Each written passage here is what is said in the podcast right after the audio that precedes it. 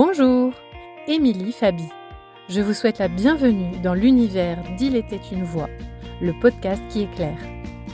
Je suis coach en développement personnel, professionnel et énergéticienne. Passionnée de spiritualité et véritable aventurière de la psyché humaine, je vous embarque avec moi pour vous partager mes expériences, mes connaissances, mes outils, mes réflexions, qui, je l'espère, vous aideront autant qu'ils m'ont aidé à trouver du sens dans un monde qui semble tourner à l'envers. Le tout avec une bonne dose de fun, de magie et de pragmatisme. Bonjour à toutes et à tous, je suis très heureuse de vous retrouver pour ce déjà quatrième épisode de podcast que je vais consacrer aujourd'hui au sujet de la cartomancie, la tarologie, enfin bref, euh, l'utilisation des cartes et oracles qui euh, fait partie de mes euh, prestations. J'ai mis du temps à y arriver et c'est pourquoi je voulais en faire l'objet ben, d'un épisode à part entière puisqu'on est aussi là pour parler spiritualité et pas seulement euh, développement personnel politiquement correct, on va dire. Donc je voulais vous parler de hum, comment j'ai découvert en fait euh, cet attrait, enfin ce qui m'a poussé à, aller jusqu'à les utiliser dans ma pratique professionnelle, parce que c'est un outil absolument incroyable et hyper riche, dense, profond, euh, que j'adore et qui me fait aller vraiment sur des chemins et hum, des façons de voir et des façons d'aider les personnes que j'accompagne vraiment très différentes et hyper aidantes. Alors, déjà, la genèse de euh, cette pratique. En fait, euh, quand j'étais euh, plus jeune, pour vous raconter un, petit peu ma vie, mais sans trop rentrer dans les détails non plus, je devais avoir, je ne sais pas, peut-être une douzaine d'années ou quelque chose comme ça. Alors moi, j'étais pas voilà, j'ai pas eu euh, d'expérience, on va dire, vraiment marquante de euh, voir des gens qui sont morts euh, ou d'avoir vraiment des, perceptions psychiques particulières. J'ai pas vécu d'événements de dingue qui pourraient faire l'objet d'une émission sur le paranormal. Donc voilà, j'étais, on va dire, assez réceptive. On m'a toujours dit intuitive, même souvent dit que j'étais a priori médium, mais là, c'est pas le sujet. Et du coup, en fait, euh, un jour, bah, j'aimais bien farfouiner euh, dans farfouiner. Je ne sais pas si ça se dit, mais en tout cas fouiller dans les affaires euh, de mes parents. Et dans la chambre, dans leur chambre, j'avais trouvé un tarot de Marseille, un tarot de Marseille et un pendule. Et j'ai appris il y a peu de temps, puisque en fait, il y a toujours eu une espèce de, je sais pas, si c'était de la pudeur ou en tout cas des sortes de secrets, de choses qu'on ne disait pas, qui se savaient mais qu'on ne disait pas. Et donc, quand j'ai trouvé euh, ce tarot de Marseille et ce pendule, bah, je me suis bien gardée d'en parler. Et euh, j'ai appris il y a très peu de temps que en fait, ça appartenait à mon père, qui est euh, décédé maintenant il y a plusieurs années. Et quand j'ai découvert ce, tarot de Marseille, donc je ne sais pas si vous connaissez, mais en tout cas, je vous invite à aller voir à quoi ça ressemble pour ceux qui ne connaîtraient pas, ceux et celles. Il y a donc 22 arcanes majeures qui sont les, les lames les plus, on va dire, qui vont parler euh, le plus explicitement en, fonction du sujet euh, donné, de la question posée. Mais rien que, euh, il y a ensuite voilà, les lames mineures qui sont plus pour préciser la question, préciser la réponse. Donc quand je vois ces cartes, je vois la carte de la mort, du diable, le pendu. Alors il y a d'autres cartes très cool comme l'étoile, le soleil, enfin voilà. Euh, le pape aussi euh, qui est bien cool. Mais en fait, il y avait une sorte de, à la fois de fascination et de, pas de répulsion, mais de crainte, de peur, de me dire, ouh là là, j'ai mis le doigt dans un truc incroyable là.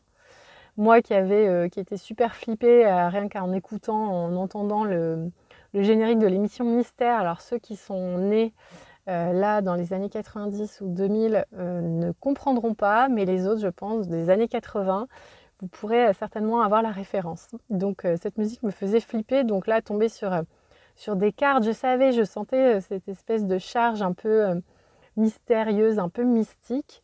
J'avais l'impression d'avoir trouvé un trésor et ça répondait vraiment à ma fascination pour l'inexplicable. L'inexplicable, l'inexpliqué, je... c'est comme si je sentais effectivement, bon, faut pas avoir fait sentir pour sentir, pour savoir qu'il y a des choses inexplicables dans le monde, mais Là, c'est comme si ça se concrétisait à travers euh, des objets.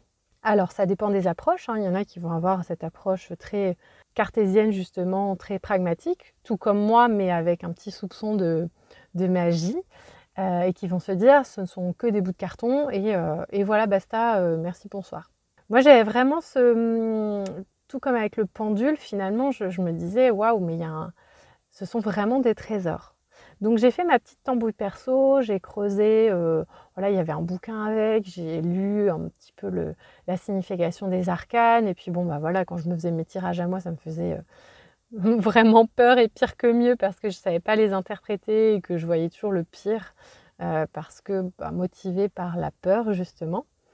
Alors qu'en fait, le, le tarot de Marseille, ou en tout cas que ce soit les, les tarots, les oracles, alors les oracles, ça va plus être des messages, des cartes euh, qui peuvent être très symboliques aussi, mais qui n'ont pas de système de référence comme le tarot de Marseille. Des oracles, il y en a plein. Vous allez au rayon euh, ésotériste de Cultura, il y en a à foison sur plein de, thématiques. Euh, moi, j'en utilise quelques-uns, j'en ai beaucoup, mais il y en a deux, trois qui reviennent systématiquement parce que je me suis tellement familiarisée avec eux que voilà, ça devient facile et fluide. Donc, D'où ça vient, c'est cette pratique du tarot de Marseille. En fait, moi, je la relie beaucoup à la pratique, on va dire, à la vision jungienne des archétypes. Donc Jung, c'est euh, ce psychanalyste euh, assez connu qui a beaucoup travaillé sur euh, le sujet de l'inconscient. C'est le papa des synchronicités, donc ces hasards qui n'en sont pas, ces espèces de coïncidences qui sont tellement énormes et qui viennent tellement parler de façon personnelle au quotidien de la personne qui les vit que ça ne peut pas être des coïncidences. Et donc c'est plutôt, on va dire, des sortes de signes de l'univers ou de je ne sais pas qui. Et donc Jung, à travers ses archétypes, avait déjà euh, saisi cette notion de, charge symbolique, de sorte de rôle, de messager euh, de, ces, bah, de ces archétypes. Et ça, on peut le retrouver dans le tarot de Marseille. C'est-à-dire que le diable aura quelque chose à vous dire, la papesse aura quelque chose à vous dire, le pape aura quelque chose à vous dire, et de façon totalement différente en fonction de la place qu'ils prendront, de la question posée, de l'état d'esprit aussi du consultant ou de la consultante, de l'état d'esprit de celui ou celle qui pratique. Donc il y a vraiment euh, une infinité des possibles euh, qui rend, on va dire, le questionnement hyper pointu et surtout la réponse hyper pointue. Alors, ça ouvre euh, effectivement le champ euh, de l'expérimentation puisque ça demande un entraînement quand même assez euh, régulier et quotidien pour moi. En tout cas, enfin moi, ça fait des années et des années que je les utilise. J'ai d'abord commencé pour moi, sachant que pour soi, c'est quand même hyper compliqué parce qu'il y a toujours notre état mental qui peut influencer les cartes. Ça paraît un peu bizarre, mais en fait, comment il influence les cartes? C'est-à-dire que notre état, notre humeur, va donner une empreinte soit positive, soit négative. Positive, bah voilà, on est super content et tout, on n'a pas envie de voir le message, on va dire un peu d'alerte, en tout cas de mise en garde, un peu, un peu plus négatif que le reste. Et quand on est dans un état d'esprit plutôt négatif, on va voir que le mauvais et la carte, le tirage le plus positif euh, du monde, plus positif pardon du monde, sera une catastrophe euh, internationale. Donc il y a vraiment une phase d'apprivoisement des cartes de soi-même, de sa pratique, parce qu'elles peuvent être très confrontantes. Et c'est ça qui est bien dans les cartes, en fait, et quand on veut les utiliser, il s'agit de ne pas être complaisant. Moi, quand je les utilise pour moi ou pour les autres, et surtout pour les autres, je fais en sorte de toujours être très bienveillante, mais pas complaisante, toujours en prenant bien soin, et ça, ma posture de coach euh, et d'énergéticienne m'y aide aussi, c'est de ressentir l'état euh, psychologique et mental de la personne en face pour savoir ce qu'elle est à même d'entendre comme message ou non. Parce que des fois, euh, voilà, on ne sait pas, enfin, je trouve qu'il y a un effet de mode aussi à, utiliser les cartes, la, les oracles, et puis euh, tout le monde s'improvise, euh, comment, cartomancienne, cartomancien, tarologue, machin. Donc parce qu'il n'y a pas vraiment de formation certifiante, labellisée sur 5 ans dans une école en particulier. Donc c'est vrai que chacun y va un peu de sa petite tambouille, puisque c'est un outil quand même très intuitif qui fait fonctionner une certaine subjectivité quand même. Mais si on l'oriente correctement, on peut avoir vraiment les bons messages. Sauf qu'aujourd'hui, on fait un petit peu n'importe quoi aussi, je trouve. pas tout le monde, il y a des gens, des, comment, des praticiennes et des praticiens très très sérieux. Mais euh, on a accès à des choses qui nous dépassent. Et c'est là que la magie entre en compte, selon moi.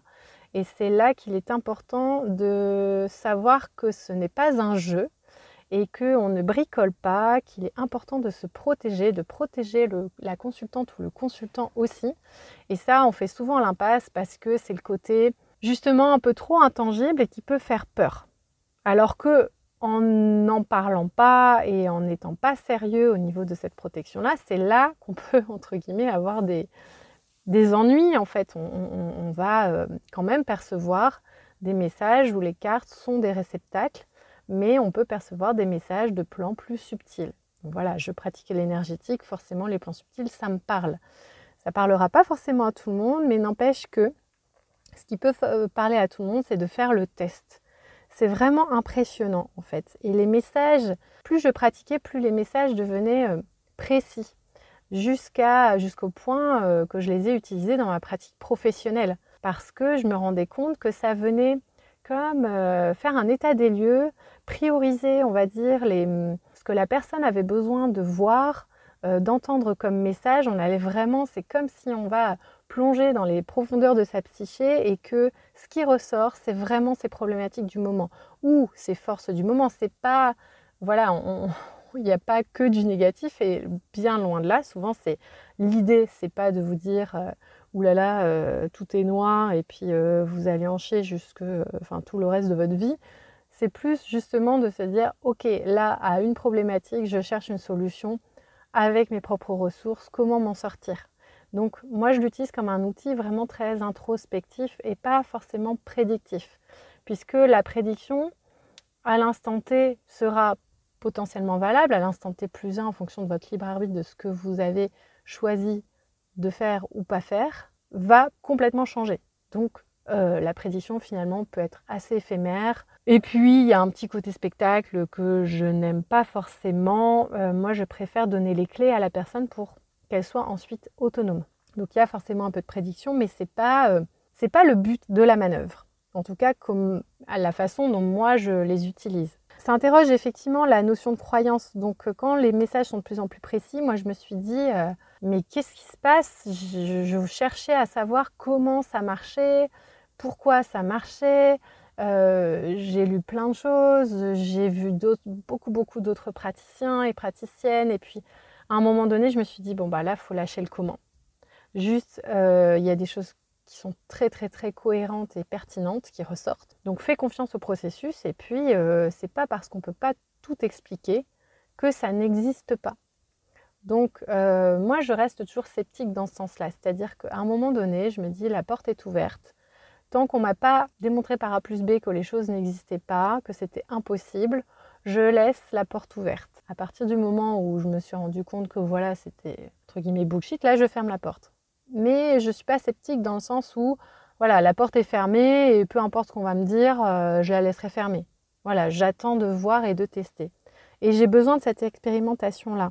Ça a challengé mon esprit qui est quand même assez euh, cartésien et pragmatique malgré tout. Et euh, quand je vous parlais de synchronicité tout, à l'heure, c'est vraiment ça qui se passe avec les cartes en fait. Plus on s'entraîne, plus on les interroge euh, sans s'en servir de béquille, parce que c'est ça en fait, des cartes ne vont pas prendre des décisions à votre place. Ça va vous donner des éclairages, ça va vous donner euh, des, des, confirmations, ça va vous rassurer, ça va potentiellement vous mettre en garde, mais ça va absolument pas vous dire quoi faire. Ça va vous donner des chemins, des potentialités possibles. Mais vous restez maître de vos décisions au final. Donc ça, c'est hyper important de l'avoir à l'esprit, de ne pas donner le pouvoir à quelque chose d'extérieur. Le pouvoir, on l'a toujours en nous et on sait. Notre corps, notre, euh, voilà, notre intelligence finalement cellulaire sait où aller, c'est ce qui est bon pour nous. Donc finalement, ça va venir nous reconnecter à notre intuition, qu'on soit praticien, praticienne ou consultante, consultant ça vient reconnecter, remettre l'intuition au cœur pour prendre ensuite les bonnes décisions, pour euh, infirmer, confirmer, rassurer, comme je vous le disais. Donc c'est hyper précieux finalement. Et c'est un apprentissage permanent, hein, puisque bah, moi, voilà, mes cartes, euh, je les utilise euh, au quotidien. Il y en a qui utilisent ChatGPT, par exemple, pour faire leur communication, pour avoir des idées d'articles, de, posts Insta ou LinkedIn ou Facebook ou je ne sais quoi. Moi, j'utilise le support des cartes et c'est génial parce que euh, j'en ferai peut-être un, petit épisode euh, un jour, je sais pas, je verrai, mais je fais mon petit tirage, je me dis, bon, bah voilà, aujourd'hui par exemple, sur quoi communiquer? Et puis, bon, j'ai ma petite idée en tête, et puis je tire mes cartes, et bim, bam, boum, là, ça vient affiner, on va dire, euh, mon idée de base, et ça vient aller chercher plus en profondeur, ça va comme donner une sorte de squelette au sujet et qui est toujours hyper pertinent. Alors c'est hyper pertinent parce qu'il y a mon interprétation, mon prisme, et puis que euh, finalement euh, j'aurais pu l'interpréter autrement, mais que en tout cas ça m'a servi de support euh, mental, de brainstorming pour, bah, pour concrétiser poste dans la matière, où je l'utilise même pour créer mes ateliers. mes événements, enfin voilà, des ateliers même en entreprise.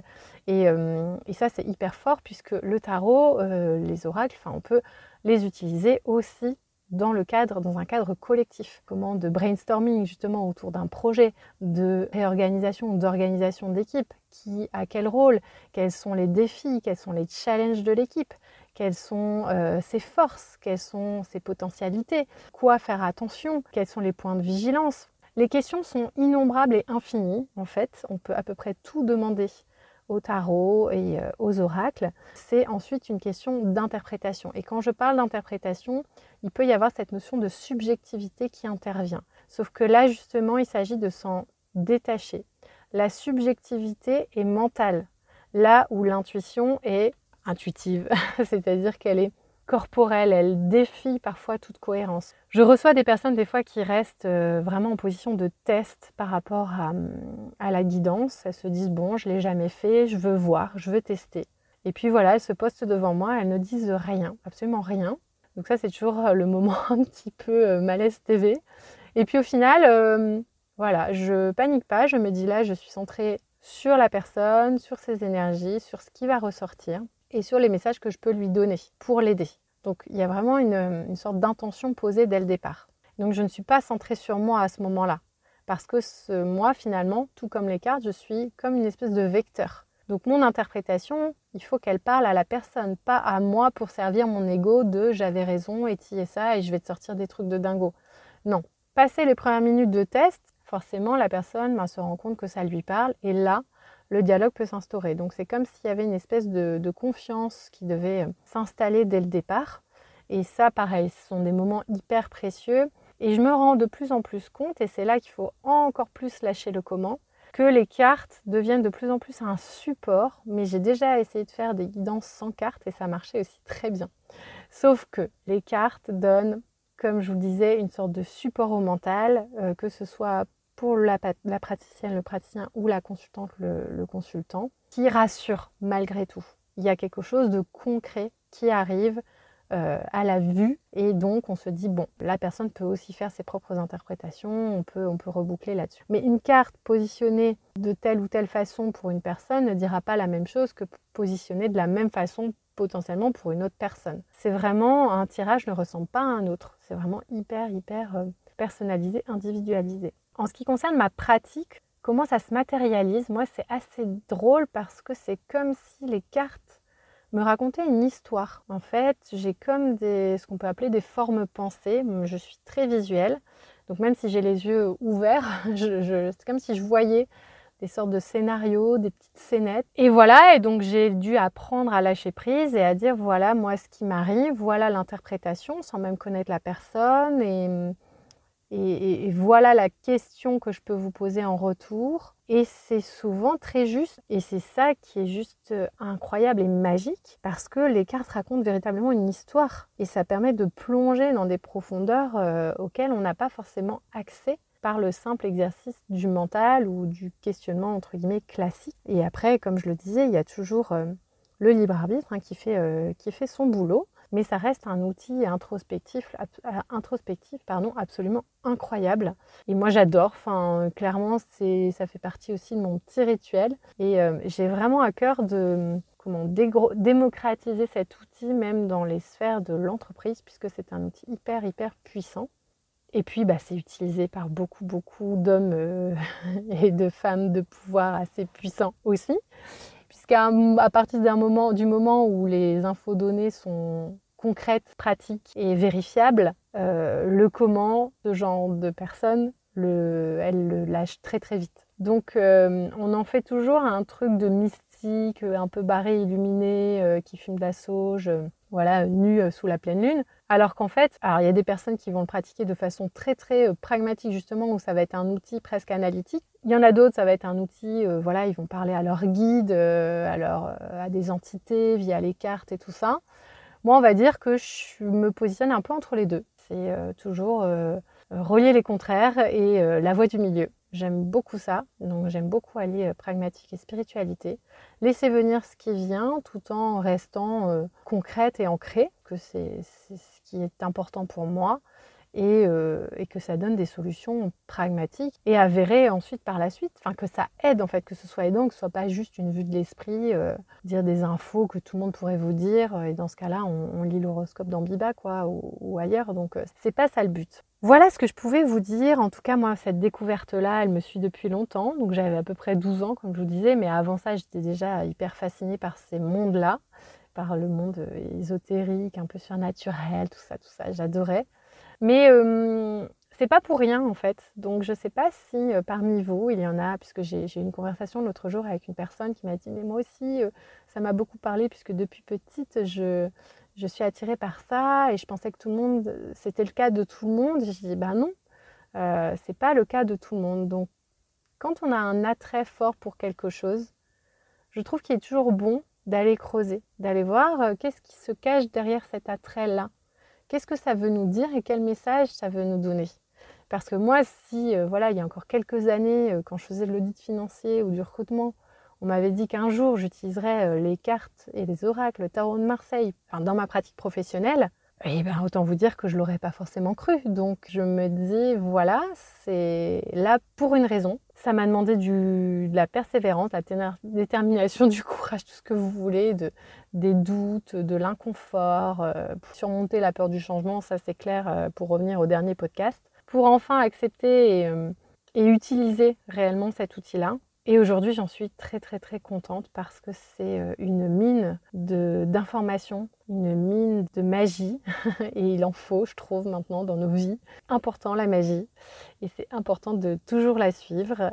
J'espère que ça vous aura euh, éclairé, peut-être que ça aura fait, euh, aura fait naître pardon, des petites étincelles d'intérêt pour cet outil pour celles ou ceux qui ne sont pas familiarisés avec ces outils-là et à qui ça peut paraître un petit peu perchouillé. Et puis, évidemment, comme toujours, je reste à entière écoute et disposition si vous souhaitez en savoir plus sur mes prestations, mes accompagnements ou si vous souhaitez juste échanger autour de ce sujet ou d'un autre. En attendant, je vous souhaite comme d'habitude plein plein de bonnes choses. J'espère que ça vous aura inspiré et encore une fois, suivez toujours la magie parce que elle, elle sait.